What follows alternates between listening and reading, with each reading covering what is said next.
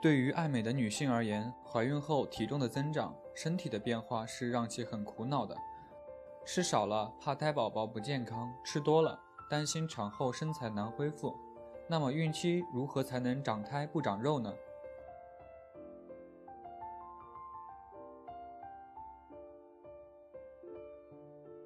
如何做到长胎不长肉呢？那其实做到长胎不长肉，其实就要均衡好我们孕期的营养。首先，我们要做到少食多餐，一顿饭不要吃得过多。那么两顿正餐之间可以加少量的水果或者零食。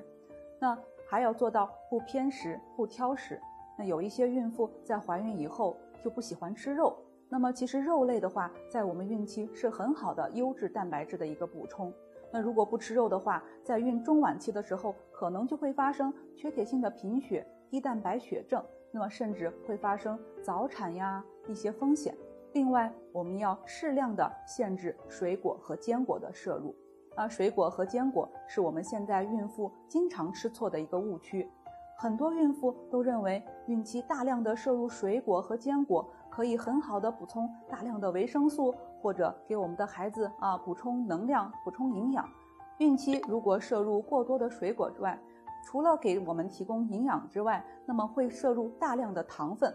那过多的糖分堆积在我们的体内，就会让我们的体重增长过快。那么对孩子来说，并没有太大的帮助。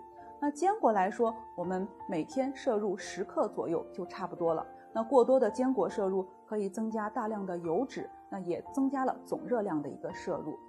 另外，我们还要适当增加一些特殊的营养物质的补充，比如说富含钙、富含铁的一些食物。那么孕妇是容易缺钙、缺铁的，那我们可以增加一些奶制品，增加一些动物的肝脏啊、动物的血这样的一些食物，可以增加铁和钙的摄入。除此之外，我们要适当的增加一些富含叶酸的食物，比如说新鲜的蔬菜、谷物。那另外呢，我们除了这些补充营养之外，还需要增加一些合理的运动。我们的孕妇当然不能躺在床上不动。孕妇呢，正常健康的孕妇，在你的产科医生评估没有任何的合并症后，我们可以进行适量的运动。孕期最方便的运动其实就是出去走路。那走路是一种很方便又很安全的一种运动。走路的时候呢，一定要有一名家人陪同你走。